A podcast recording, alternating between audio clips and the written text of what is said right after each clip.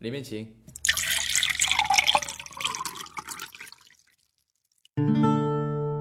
每个来过的客人都会讲个故事。今天我买单，欢迎来到路人酒馆。你好，欢迎你来到路人酒馆，我是程东。我今天要讲一个关于我们家的故事，关于我大姐。大姐像是变了一个人，变得很少给妈妈打电话了。今年过年回家，妈妈无意间提起了大姐，我心里顿了顿。老妈对我说：“你大姐啊，以前每周都会打两三次电话回来，后来变成每周一次，再后来越来越少，连陈建平打电话的次数都比她多。”陈建平是我姐夫，我和大姐的年龄相差有十岁，我们之间的聊天并不多，一年应该不会超过五次吧。我想，这应该就是所谓的代沟。在我两三岁的时候，爸妈忙着干农活，大姐就负责照顾我，帮我洗澡、洗衣服。我妈生了两个女儿，一个儿子。我就是最后的那个。九十年代的农村非常封建，重男轻女。我记事的时候，妈妈给我讲过，附近的邻居都生了男孩，有的家还生好几个。在我没出生的时候，大姐有些同龄玩伴就嘲笑她。嘲笑我们家没生男孩，嘲笑姐姐没有弟弟。大姐在我的记忆深处，我只记得一件事情。有一次，大姐去了县城回来，从包里拿出三盒早餐奶，给二姐一盒，给了我两盒。包装上有鸡蛋和小麦，当时很开心。早餐奶很好喝，大姐白白胖胖的。我妈经常开玩笑的说：“我们屋头啊，就你大姐一个人胖，你和二姐就瘦。小的是不是生第一胎的时候把营养都给了大姐？大姐确实白白胖胖的，可能对食物情有独钟吧。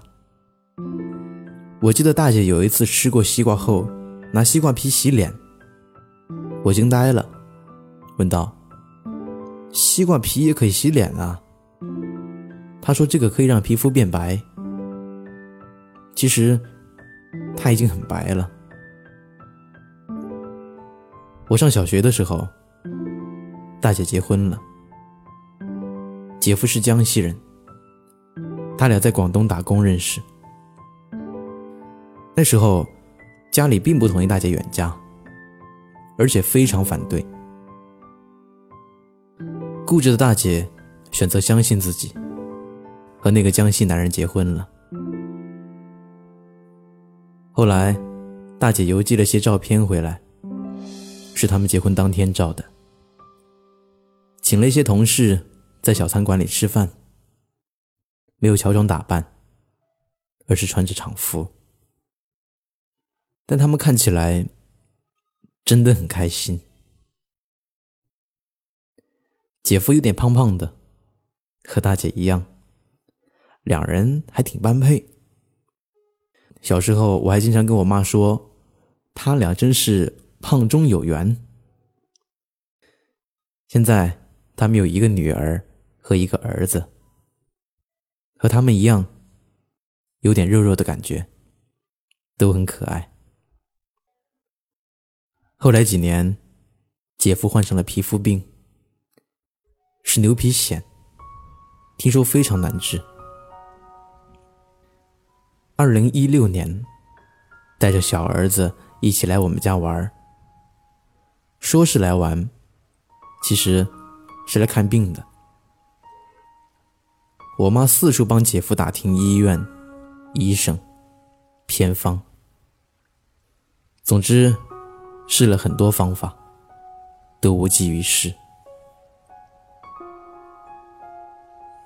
姐夫来到我们家，差不多待了一个星期，就回江西了。我妈说，看到我姐夫的皮肤病，就心疼。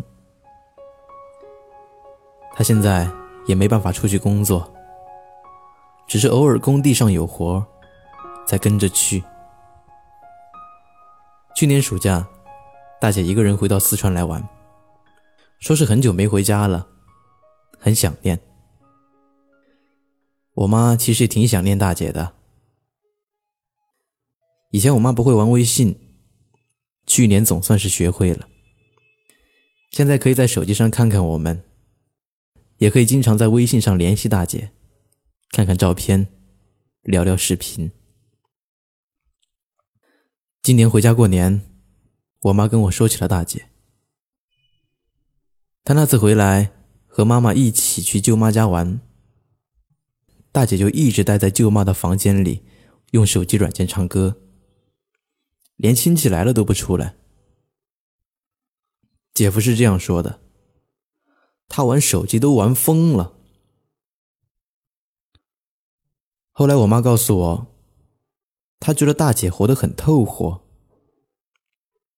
因为姐夫现在有皮肤病，工作都成问题，大姐必须挑起家庭的重担。何况，家里还有两个小孩儿，他现在压力也挺大的，但他活得很透火。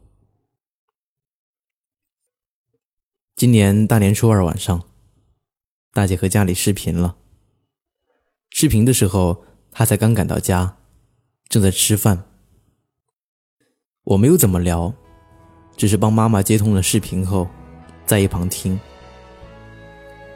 妈妈在视频里跟大姐说：“今年我们家做了很多腊肠，回来吃哟。”大姐嘴里咀嚼着饭，答应着妈妈。突然，她说她那边网络信号不好，就立刻关掉了视频。其实我知道，她在撒谎，是故意关掉的。几分钟后，视频播了过来。他假装自己不知道刚刚是怎么回事。我在视频里很清楚的看到，大姐的眼睛有点红，她还在假装很开心。其实我和妈妈都知道。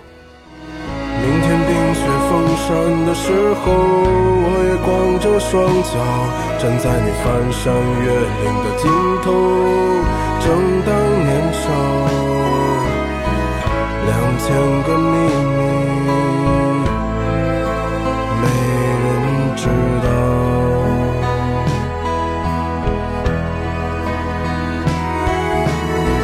请你在春天到来时候，轻轻歌唱，唱一首关于冬天的歌谣，漫漫长长。鸽子啊，我在你温暖。